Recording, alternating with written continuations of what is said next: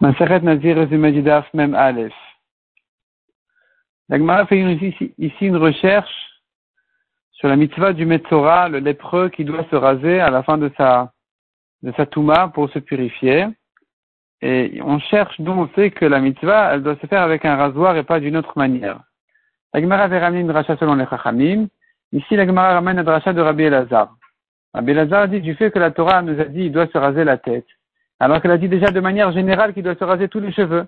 Pourquoi s'écrit la tête? Ça fait allusion au nazir. Même si les nazirs se mettent Torah, il doit se raser la tête. Or, si maintenant tu me dis que la mitzvah du Metzora de se raser était d'une autre manière qu'avec un rasoir, pourquoi c'était la peine de dire qu'il doit le faire même quand il est nazir? Pourtant, d'après Rabbi Elazar, l'interdiction au nazir n'est qu'avec un rasoir. Donc, du fait que la Torah a eu besoin de permettre et de dire de le raser même s'il est nazir, c'est bien, c'est bien la preuve que la mitzvah du Metzora doit se faire avec un, rasoir qui est justement le moyen qui interdit au nazir de se raser. Et c'est pour ça que la Torah a eu besoin de me dire que c'est permis et il faut le faire même s'il est nazir.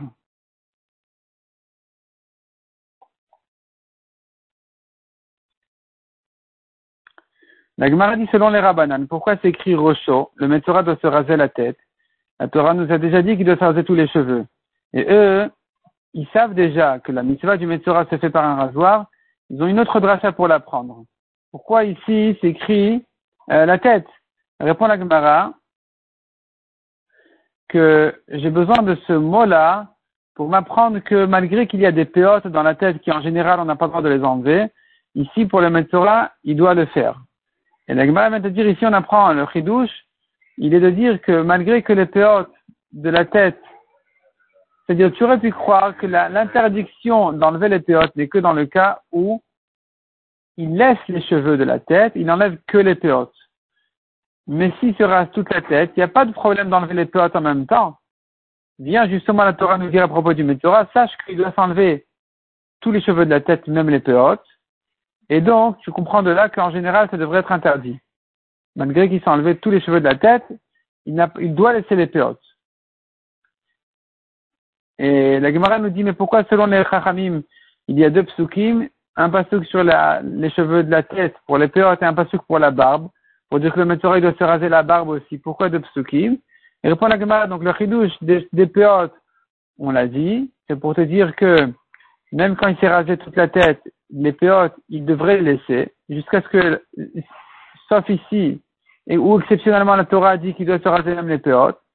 Deuxièmement, et, pour la barbe, le chidouche, il est de dire que la mitzvah du Metzora se fait justement, comme on a dit, avec un rasoir. Et donc, c'est pour ça que la Torah a besoin de me dire, il doit s'enlever la barbe.